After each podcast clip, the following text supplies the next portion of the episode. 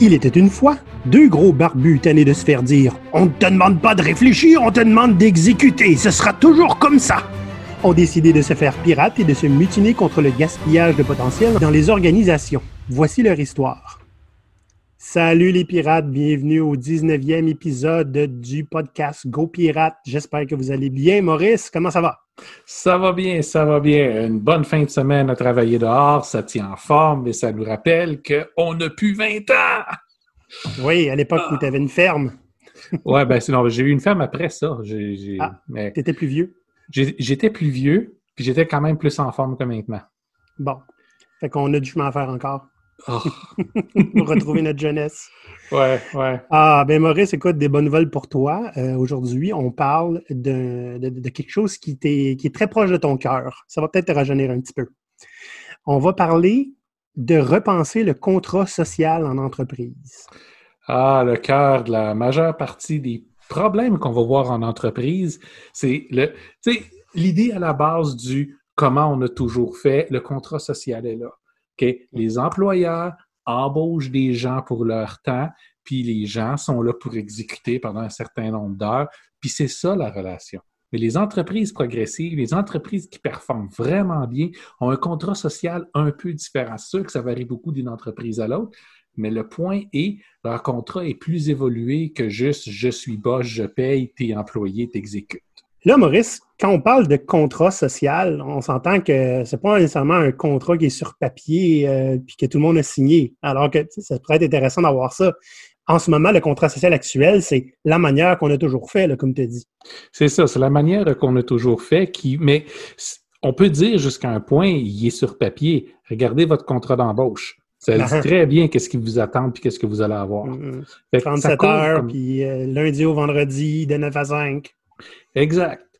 Le cœur du contrat social actuel, c'est qu'on échange notre temps pour de l'argent. Pas pour une productivité, pas pour une valeur. Euh, c'est aussi mercenaire que possible, mais ça peut être aussi, aussi vide de sens que possible. Tu sais, des fois, je ne suis même pas certain qu'on échange euh, notre expertise aussi contre de l'argent. Des fois, c'est juste notre temps, là. Ah oui, bien, il y a beaucoup d'entreprises qui vont embaucher des experts puis ils les écoutent pas. À ce moment-là, ils leur demandent, ben, fais juste exécuter telle affaire, mais quelqu'un, quelqu'un payé la moitié du prix en sortant de l'école serait capable de faire le même travail. Oui, c'est quand tu es un expert puis tu lui dis quoi faire. Euh, comme tu m'as déjà dit, euh, embauche des singes à moitié entraînés puis ça va coûter moins cher et tu vas avoir le même résultat. Ben, c'est ça. Puis là, je dis pas de ne pas embaucher, il y a des experts, faites-le. Mais écoutez-les. Ils savent ce qu'ils font. C'est pour ça que vous les avez engagés. Donc, le contrat social actuel, ce que ça nous donne, c'est peu d'agentivité. Les gens n'ont aucune espèce de motivation ou, d'intérêt dans ce contrat-là à faire plus que le strict minimum, faire plus que ce qui est attendu d'eux autres. Des fois, c'est même pas le strict minimum qui est attendu. Hmm. Ils vont faire le strict minimum par la loi, comme les compagnies. Exact. Exact. Puis ce sont des, ce sont des gens qui, malgré le fait que leur gagne-pain dépend de la santé de l'entreprise, puis de sa prospérité, ils n'ont aucun mot à dire sur les décisions, aucun mot à dire sur les stratégies. Donc, ils sont juste essentiellement des, des, pions dans tout ce, jeu-là. La seule chose quand tu es un employé que tu peux faire, c'est espérer que tes patrons vont prendre les bonnes décisions. Sinon, ben, tu risques de perdre ton poste avant eux autres. Hmm. Puis, euh, c'est quand même spécial parce que les entreprises, ben, je ne connais pas beaucoup d'entreprises qui n'ont pas des gens dedans. ça prend au moins une personne pour une entreprise. Habituellement. Pourtant, c'est ces gens-là vont vivre avec toutes, tes décisions. Ouais. Tu ne prends pas même la, chance ou tu n'essaies même pas de leur demander, mais vous autres, les experts, qu'est-ce que vous en pensez? Est-ce que vous actez, est-ce que vous trouvez que c'est normal qu'on fasse comme tout le monde, comme toutes les autres entreprises? Est-ce que ça vous plaît? Il y a deux choses dans, ce que tu viens de dire. La première, c'est qu'on ne demande pas aux experts. Ben, l'idée, c'est, dans bien des entreprises, ils ne considèrent pas leurs employés comme des experts à hmm. part ceux qui, pour qui ils payent le titre. OK? C'est complètement fou. Là. Au minimum, un employé est avec vous depuis longtemps, va être expert dans votre entreprise, puis dans le genre de travail qu'il est censé faire, qu'il fait depuis des fois des années. Il faut reconnaître ça. Une des conséquences majeures de ce contrat-là, c'est qu'on entraîne les gens à exécuter. Et ils posent à peine de questions, parce que souvent, poser des questions, ça va juste te mettre dans le trou. Ils n'ont pas de mots à dire, ils n'ont rien qui va réellement les, engager à travailler avec vous. Quand on ne peut pas les engager, bien là, il faut les motiver. La grosse différence entre l'engagement et les motivations, c'est quand tes employés sont engagés, ils vont faire ce qu'ils ont à faire, te regarder et faire Yes, bon, prochaine affaire, c'est quoi? Puis les partent, puis ils vont. Tandis que quand il faut les motiver, on achète un meilleur fouet, puis là, tu t'assures qu'ils travaillent. Puis ceux qui ont lu Daniel H. Pink, hein, Drive, euh, c'est assez explicite là-dedans que tu ne peux pas motiver les employés. Tu peux créer un environnement où ils vont se motiver. Mais c'est fabulatoire de penser que moi, Maurice, je peux te motiver. c'est intrinsèque. à moins que ça soit évidemment te garocher de l'argent. oui, mais ce ne sera pas motivation non plus. C'est juste que je vais vouloir avoir cet argent-là. Ce n'est pas une vraie motivation profonde. C'est une motivation base. C'est comme si je te nourris pas, puis que je te dis, ben, si tu veux avoir ce repas-là, fais telle affaire, tu seras pas motivé pour le faire. Tu vas le faire parce qu'il faut que tu manges. Puis c'est pas de la vraie motivation, ça. C'est de la survie. Je comprends, ouais. Donc, comme je disais, le résultat du contrat social actuel, c'est que dans le, dans le pire des cas, tu les patrons qui créent après les employés, vous exécutez, c'est moi qui paye. Puis dans le meilleur des cas, il y en a des bons boss partout. Il y en a qui se mettent avec leurs équipes, qui vont leur dire, les gars, les filles, on est ensemble, on va donner notre 110% pour réussir à pousser un petit peu plus loin parce que mes profits en dépendent. Hmm. Tu restes encore avec un clivage entre les deux. Puis le clivage, il est gros, puis il est important. Jusqu'à un certain point, c'est vrai que l'entrepreneur qui a lancé l'entreprise, il a risqué plus que toutes les autres. Fair enough. Puis encore là, c'est pas toujours le cas. Mais dites-vous que les employés qui vous font confiance, puis qui viennent travailler avec vous, risquent beaucoup aussi parce qu'à partir du moment où ce ne sera pas de votre faute, ce ne sera pas de la leur, c'est une décision d'affaires qu'il va falloir les laisser partir, c'est eux autres qui vont se retrouver avec un, rien au bout de ligne. Oui. Puis quand tu, te fais en quatre pour un employeur parce que ben il ne faut pas perdre le contrat, c'est des fois tu restes à santé mentale, physique, familiale, puis on est rarement compensé pour ça. Et quand tu es chanceux, tu as, une ligne d'urgence que tu peux appeler si tu ne te sens pas très bien. Là. Exact. Puis différentes sociétés vont gérer avec toutes ces affaires-là de façon différente. Ici au Québec, euh, on travaille beaucoup. C'est facile de mettre terme à un contrat, que ce soit un employé ou un employeur. Ça prend juste une excuse. Mm-hmm. Tu vas voir en d'autres endroits, on, parle beaucoup avec des gens qui sont en France. Si tu arrives à avoir ta permanence en quelque part, tu es virtuellement indélogeable. C'est une victoire qu'ils ont eue pour, pour se rendre jusque-là, mais il y a un prix à ça.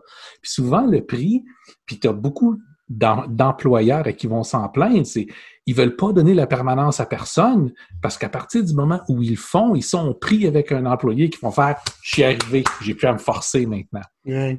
Donc l'idée avec ça, c'est c'est pas une question, c'est ce contrat social là va créer une confrontation entre les employeurs et puis les employés.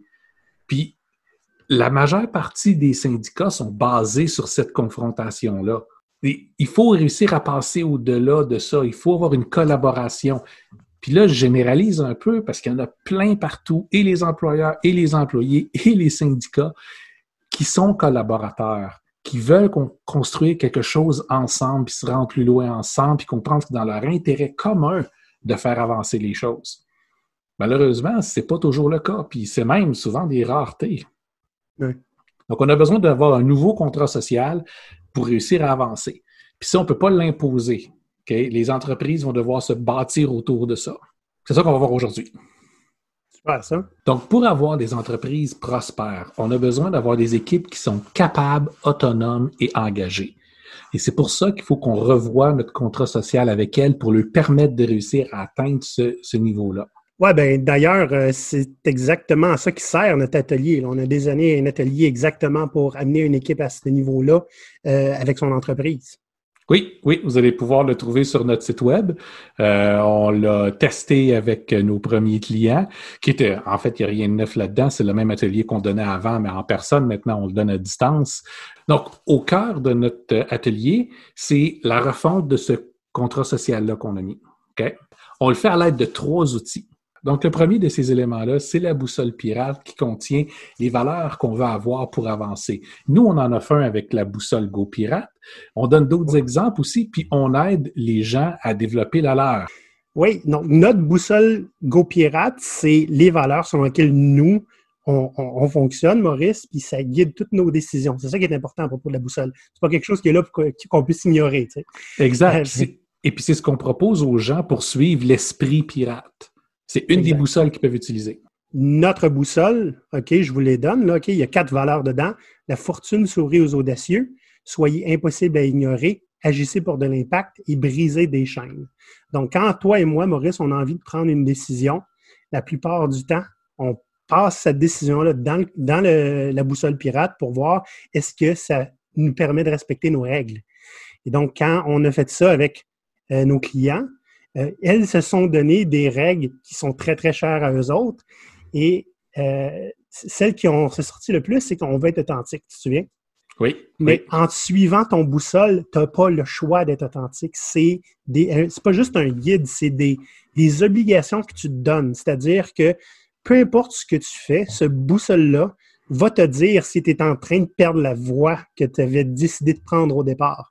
Si tu n'arrêtes pas de prendre des décisions qui brisent, euh, qui brisent ta boussole finalement, euh, tu es en train de marcher sur tes propres principes. Et c'est ça, c'est pour ça qu'une boussole doit avoir peu d'éléments dedans, 3 et 5, pas plus. Parce que tu sais, on peut avoir une dizaine de valeurs d'entreprise, puis assez régulièrement, on va faire des entorses à ces valeurs-là. Mhm. Mais avec la boussole, il y en a tellement peu qu'il faut que ce soit tellement quelque chose qui résonne en dedans de nous autres qu'à chaque fois qu'on on se sent obligé d'y faire une entorse, il faut que ça fasse mal. Il faut que vous regrettiez votre décision avant même de l'avoir prise. C'est fort, ça. C'est fort. mais ça marche. Oui. Puis ça, c'est une boussole qui ne vient pas du patron. C'est une boussole de l'équipe.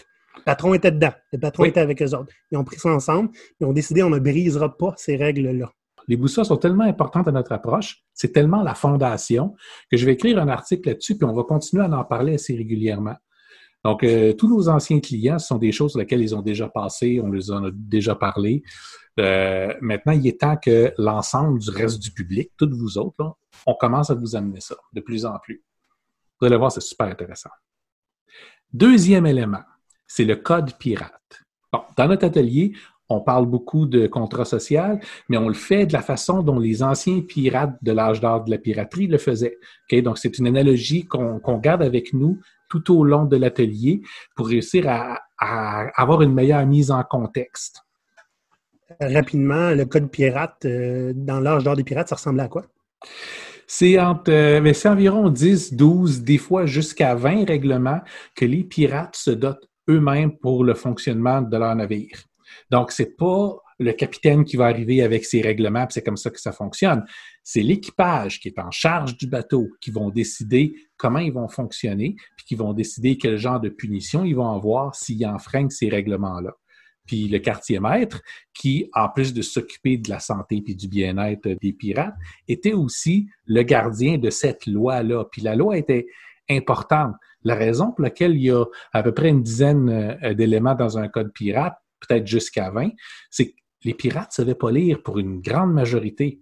Donc, ils devaient être capables de s'en rappeler par cœur pensez à vos guides de l'employé que vous avez dans les entreprises. Tu sais, des affaires des fois de 200, 300 pages, que c'est ah c'est essentiellement juste du, du, du gibberish de, de, de, ressources humaines. Ben, là, vous avez quelque chose que tout le monde doit connaître par cœur, s'en rappeler par cœur, puis ils vont vivre par ça jour et nuit. Le conflit vont être gérés par ça, vont être réglés par ça. Puis personne ne peut dire ah ben je connaissais pas le code. Tout le monde doit le signer, le connaître par cœur, ce qui veut dire aussi que tu t'y soumets. Donc, si un pirate vole un autre pirate dans, dans le navire, il sait très bien c'est quoi la conséquence. Puis là, on parle, c'est des pirates c'est pas des enfants de cœur. Les conséquences habituelles pour transgresser les éléments les plus importants du code, c'était soit être abandonné sur une île déserte ou tirer. Nous, on propose pas ça. Là. On propose pas ça. Mais l'idée, et puis eux autres même ne le proposaient pas pour toutes les, pour toutes les transgressions, juste les plus majeures, les choses mm. importantes. Donc, pour les, pour les autres, habituellement, ben, l'équipage allait décider euh, qu'est-ce qui allait se passer. Ça peut être une perte d'une partie de, de, la part du butin, ça peut être moins de ration pendant un bout de temps, ça peut être un bannissement de, de, de l'équipage. Puis des fois, c'est temporaire, des fois, c'est permanent. Donc, dans notre contexte, le code pirate, euh, les règlements internes d'une équipe, déterminés par l'équipe, signés par l'équipe, et que c'est pour cette équipe-là, pas pour l'équipe d'à côté non plus. Exact. Puis, euh, ça sert essentiellement à déterminer comment est-ce qu'on travaille dans cette équipe-là. Oui. Et la manière qu'on l'a expliqué aussi dans notre atelier, c'est, tu sais, tu veux engager quelqu'un, voici notre compas, comment on prend les décisions, voici notre code pirate, comment on vit. Aimes-tu ça? Es-tu capable de participer à ça? Puis tous les C'est éléments vont être là. Oui, oui, oui, c'est super intéressant. C'est transparent, tu sais dans quoi tu t'embarques. Souvent, dans les codes pirates, bon, tu sais, les- toutes les entreprises ont des façons de prévaluer euh, leurs employés, mais quand tu es dans une équipe, tu veux t'évaluer aussi un l'autre, savoir est-ce que est-ce que tu contribues vraiment à notre groupe? Surtout quand on enseigne aux, aux- aux entreprises, une équipe, ça devrait être lié ensemble. Plutôt que d'arrêter de récompenser puis punir les gens in- individuellement Mm. avec leur performance, faites-le à partir de l'équipe. Mais ton équipe, elle veut être capable de pouvoir t'encadrer puis t'aider. Pas juste te punir parce que tu fais partie de l'équipe. Et le troisième item, dans le fond, qu'on utilise, c'est bien évidemment la lettre de marque. Oui, bien, Bien évidemment. évidemment. Je dis ça comme si tout le monde connaissait ça. La lettre de marque, c'est une espèce de contrat. Bon, pour les anciens pirates, c'est ce qui faisait la différence entre un pirate et un corsaire. Un corsaire, c'est un pirate avec un permis, c'est-à-dire que ce qu'il fait, il le fait dans la légalité, parce qu'il y a habituellement un patron, une royauté quelconque, qui, qui va lui donner un permis d'attaquer genre les bateaux ennemis ou ceux de certaines nations ou dans certaines conditions euh, en échange d'une part du butin. Donc, ça fait que le pirate n'est pas euh, illégal à ce moment-là. Si, il, il fait partie d'une espèce de groupe, si on veut, paramilitaire de, de cet État-là. Donc, ce qu'on fait, nous, avec la lettre de marque, c'est- c'est un petit peu similaire. C'est le contrat entre l'équipe puis leur patron. Hmm. Donc, qu'est-ce que le patron a besoin? Qu'est-ce que l'équipe a besoin? On a ça par écrit. Comment on gère les différences de conflits? Comment on gère euh, l'attribution des ressources? Comment on gère le dialogue entre les deux? Puis ça, ça change toute la donne parce que c'est écrit, c'est clair. On peut éviter beaucoup de conflits avant qu'ils arrivent. Hmm. C'est un petit peu euh, comme un, prenup, dans le fond. Une entente avant mariage, là. on, on- on- on dicte comment est-ce qu'on va se. Qu'est-ce qui va arriver si ça tourne mal? C'est quoi l'entente qu'on a pris? On met ça sur papier. Oui. Bien, souvent, c'est c'est pas obligé d'aller jusqu'au point où qu'est-ce qui va se passer quand ça va briser. Je dis régulièrement aux gens, essayez de créer, pour donner de l'autonomie à l'équipe, essayez de, de créer un bac à sable dans lequel l'équipe va être capable de bouger tant et aussi longtemps qu'elle reste dans les limites qu'on a déterminées. Bien, ces limites-là, on les détermine dans la lettre de marque. La première fois que je l'ai utilisé, c'était avec euh, une petite compagnie américaine qui, euh, qui travaillait dans, dans, dans l'intelligence artificielle. Dans la pièce où on était, j'étais de loin la personne la plus bête qu'il y avait là, la moins intelligente. Là, okay? mm. C'est le genre de groupe que la plupart du monde riait du plus jeune de la gang parce qu'il avait juste un doctorat. Moi, on m'a dit, il faut que tu le montes à travailler parce qu'ils ont de la misère à travailler ensemble, Maurice. Mais une des raisons pour lesquelles il y avait de la misère à travailler ensemble, ben, premièrement, c'est parce que souvent, il y a des gens là-dedans qui sont, des, érudits qui se sont battus à coups de, de recherches publiées dans les magazines pendant des années. Puis maintenant, ils, ils, doivent travailler ensemble. Puis ils doivent, c'est tous des gens hyper intelligents qui doivent travailler avec un CEO qui, bien qui est très intelligent aussi, il n'est pas aussi calé qu'eux autres dans leur spécialité. Mm. C'est des gens avec des égaux énormes, des intelligences énormes. Fait qu'on a joué aux pirates. C'est la première fois que j'ai utilisé la métaphore des pirates avec quelqu'un, c'est avec ces gens-là. Parce que, ben, comme ça semblait tellement ridicule, ils ont tous ri puis ils se sont dit ça va être deux, trois jours où on fera pas grand-chose. Mais le fait est, ils ont fait leur code pirate, ça l'a enlevé tout, toutes les tensions qu'ils avaient entre eux. Puis ils ont fait leur lettre de marque, ça l'a enlevé toutes les tensions qu'ils avaient avec le CEO. -hmm. Fait que là, ils sont repartis sur une base de confiance puis de, de, clarté surtout. De clarté. C'était explicite, c'était clair. Tout le monde était d'accord avec ça parce que c'est pas imposé par qui que ce soit. Là. Ça a été négocié. Puis quand les gens étaient satisfaits, ils ont été capables de travailler ensemble en tant qu'adultes qui se respectent. C'est fort. Quand même. C'est fort. Ça, c'est la base du contrat social. Ces trois morceaux-là qui nous aident à, à, à, le transformer. Maintenant, ce qu'on essaie de faire avec les équipes, c'est de le faire atteindre trois éléments super importants.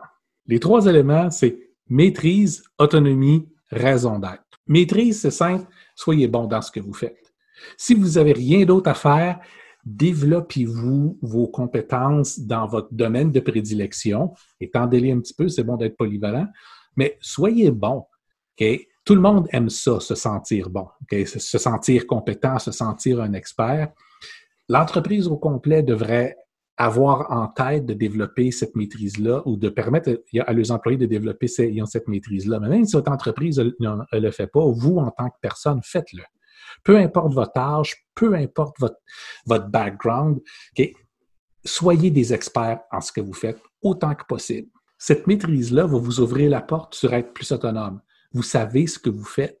Vous devriez être en mesure de prendre les bonnes décisions et de poser les bonnes actions. Puis avec le contrat social qu'on a revu, tant avec le code pirate qu'avec euh, la lettre de marque, va vous aider à créer le bac à sable dans lequel vous devriez pouvoir opérer, puis prendre vos propres décisions. Puis la boussole que vous vous êtes développée avec le reste de l'équipe va vous aider à prendre les bonnes décisions. Donc tout ça ensemble, ça va créer l'autonomie dont vous avez besoin. Là, Maurice, pour tous ceux qui ont lu euh, Drive de Daniel H. Pink, on en parlait plus tôt, tu étais en train de nous raconter la trifecta de, l'engagement euh, qui est intrinsèque.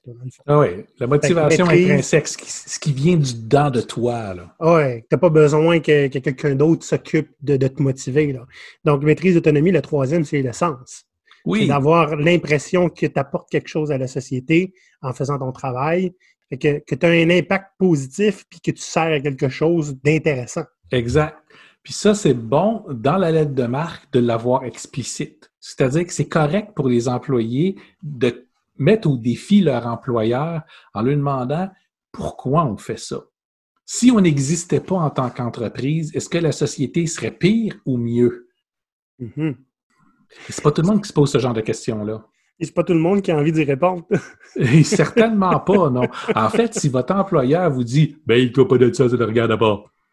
Ben, ça sonne pas mal comme le petit monsieur qui fait nos intros, hein? Le capitaine Clouless. Capitaine Clouless. Pour avoir droit à l'autonomie, puis ça, on en a déjà parlé, il y a l'imputabilité qui vient avec.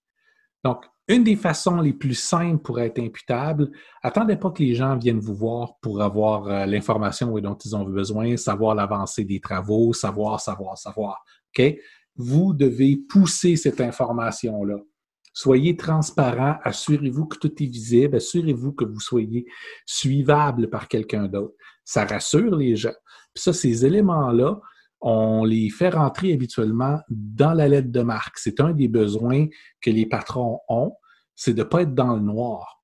C'est beaucoup des décisions que les patrons font, que les gestionnaires font. je vais même aller plus bas que d'avoir les chefs d'entreprise, parce que les chefs d'entreprise, en quelque part, vont aimer savoir où, où est-ce qu'ils vont, mais les gens qui sont des gestionnaires entre les deux, leur carrière dépend des décisions qu'ils vont prendre, puis ils sont juste imputables pour vos actions à vous autres. La plupart des décisions qu'ils vont prendre vous concernant est basée sur leur niveau de stress puis d'inconfort qu'ils ont à vous voir aller. Enlever cet inconfort-là, vous allez gagner beaucoup plus de liberté. Ils vont vous faire confiance. C'est fort en tabarnouche, ça. Pensez-y. Pensez-y. Les résultats sont là. Si tu n'as pas besoin, si vous êtes un gestionnaire et vous dites oh, je pense pas que moi je vais aller dans cette direction-là, demandez-vous deux secondes. Est-ce que vous aimeriez ça avoir quelqu'un que vous savez en toute confiance, vous êtes capable d'y confier quelque chose, puis même si c'est, vous n'avez pas toutes les notions, vous n'avez pas toutes les idées, même si ont des décisions à prendre, vous savez qu'ils vont prendre les bonnes décisions. Vous n'avez pas à regarder ce qu'ils font là. Vous savez qu'ils travaillent dans le même sens que vous, puis qu'ils vont, peu importe ce qui arrive, même si ça ne fonctionne pas, ils vont avoir fait le mieux possible pour vous, pour eux, puis pour l'entreprise. C'est plaisant de travailler avec du monde comme ça. Puis c'est pas juste plaisant, c'est aussi un avantage compétitif parce que la compétition ne fait pas ça. Non, mais on voit, tu sais, on parle souvent de la, différence entre un boss et un leader. Hmm. Donc, les gens qui nous écoutent, qui sont des leaders, vont dire Ben, j'ai ça. Puis les boss vont dire Ben, c'est pas possible. Oui, dans la vraie vie, ça se peut pas. C'est ça. ça se peut. Mais à partir du moment où vous êtes confortable avec ça, puis vous apprenez comment développer ça chez les gens, donc comment vous entourer des meilleures personnes, pas juste aller les choisir. Là. Des fois, On a des bonnes personnes autour de nous, puis il faut juste les aider à se rendre là. Quand vous êtes rendu là, vous êtes rendu un leader, puis un bon en plus. Le dernier élément des équipes capables, autonomes et engagées, c'est de travailler par la valeur. Donc, on n'exécute pas des choses qui nous sont demandées. On n'est pas des exécutants. La direction dit, nous avons besoin de telle chose ou nous souhaitons tel genre de résultat. Puis vous, en tant qu'équipe experte, vous allez figurer comment vous rendre là. Ils vous ont dit une valeur, ils vous ont pas dit quoi faire. Puis vous allez figurer c'est quoi la meilleure façon pour se rendre. Okay. C'est même pas le quoi ou le comment. Dans le fond, ce que les, dirigeants demandent, c'est quel résultat ils souhaitent avoir. C'est le pourquoi. Ah, OK. Ah! Pourquoi je fais ma demande? start with why. Start with why. Hmm. Demande ton pourquoi, puis tu demandes la valeur que tu vas en tirer. Pour le reste, là, ça, ça ce, qui, ce qui est absolument génial pour un gestionnaire, qui, beaucoup de gestionnaires qui nous écoutent sont, ont, monté dans les rangs puis ont fait le travail pendant longtemps. Puis beaucoup de gestionnaires qui nous écoutent ont jamais fait ça parce que c'est des gestionnaires professionnels. C'est-à-dire, je dis pas qu'il y a un type qui est meilleur que l'autre. En fait, souvent, ceux qui ont monté dans les rangs vont plus comprendre quoi demander. Mais d'un autre côté, ne sont pas toujours d'aussi bons gestionnaires à cause de ça. Ils vont ils, s'accrocher sur les détails puis sur la façon d'exécuter. Tandis qu'un gestionnaire qui est un pur gestionnaire n'a pas les compétences pour s'accrocher dans ces détails-là et aller dire aux gens quoi faire. Ses compétences sont ailleurs. Dans les deux cas, la meilleure des choses à faire, dites, c'est quoi le outcome que vous voulez, la valeur que vous voulez, le pourquoi vous faites la demande. Aidez à construire le cadre, puis après ça, les gens, puis aider à construire, ils ont le cadre, c'est donner des contraintes. Hein? Voici le budget que vous avez, voici les, deadlines, la date de tombée pour laquelle j'en ai besoin. Euh, je vais devoir parler avec euh, tel autre directeur à telle date, j'ai besoin d'avoir quelque chose à y montrer. On va avoir tel client qui s'attend d'avoir un résultat. On, voudrait les impressionner, ça va être tel jour. Arrangez-vous pour qu'on ait quelque chose pour ça. Votre cadre est là. Vous savez c'est quoi les contraintes. Vous êtes capable de livrer la bonne chose au bon moment. Dans les contraintes, dans cette carré de sable qu'on dit souvent, ils ont carte blanche là, de prendre les décisions qui sont nécessaires pour pouvoir aller chercher ce résultat-là du moment qu'ils restent dans les contraintes. Ah, c'est ça, du moment qu'ils restent dans les contraintes. Donc, il n'y a pas une question que euh, il y a un employé qui va décider du jour au lendemain, ben, on va liquider la moitié de la compagnie pour se faire un nouveau budget pour faire quelque chose. C'est pas comme ça que ça fonctionne. Tu sais combien tu as comme budget, tu sais c'est quoi les ressources que tu as, travaille avec. Si tu as besoin d'être créatif avec ce que tu as, ben, tu as l'autorisation de le faire sans avoir à demander la permission tout le temps. Tu sais ce que j'ai dit au début du podcast, Maurice, que dans le fond, le contrat social actuel, c'est juste quelque chose qui est entendu, qu'on n'en parle pas, euh, que ça a toujours été comme ça. Euh, l'idée de faire un nouveau contrat social, c'est simplement de s'asseoir et de décider ensemble, comme des collègues, là, pas juste une relation employeur-employé, comment est-ce qu'on a envie de travailler puis d'être autonome là-dedans. C'est pas si sorcier que ça. Exact. Puis c'est pas une question de contrat de rétribution. Là. Tu fais ça ou sinon c'est ça qui t'arrive. Ah Mais en fait, c'est un contrat de collaboration. C'est une entente pour avancer. On veut toute la même chose. On veut pouvoir continuer à travailler dans cette organisation-là en étant prospère, tout le monde, hmm, en étant heureux, satisfait d'où est-ce qu'on s'en va, puis avoir des, possibilités d'avenir en avant de, de nous. Bon que si jamais vous voulez faire un contrat social, vous avez besoin d'aide, vous savez nous rejoindre.